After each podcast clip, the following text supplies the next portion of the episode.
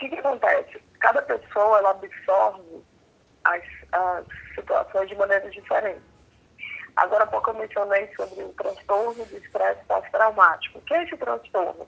Que a gente chama de TECT. O TET, ele foi descoberto, né, ele foi estudado, aliás, na Segunda Guerra Mundial, quando os soldados voltavam da guerra e eles apresentavam aqueles sintomas de pesadelos, terror noturno, né, um medo constante.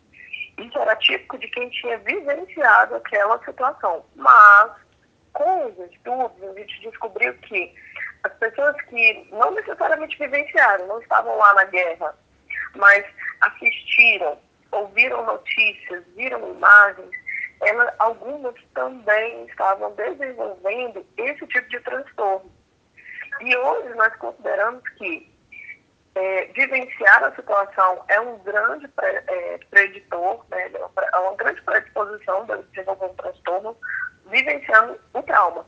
Mas só de eu ouvir, de eu falar sobre isso, né, de eu imaginar, ver essas cenas, é, nós vemos que a população ela também pode adoecer.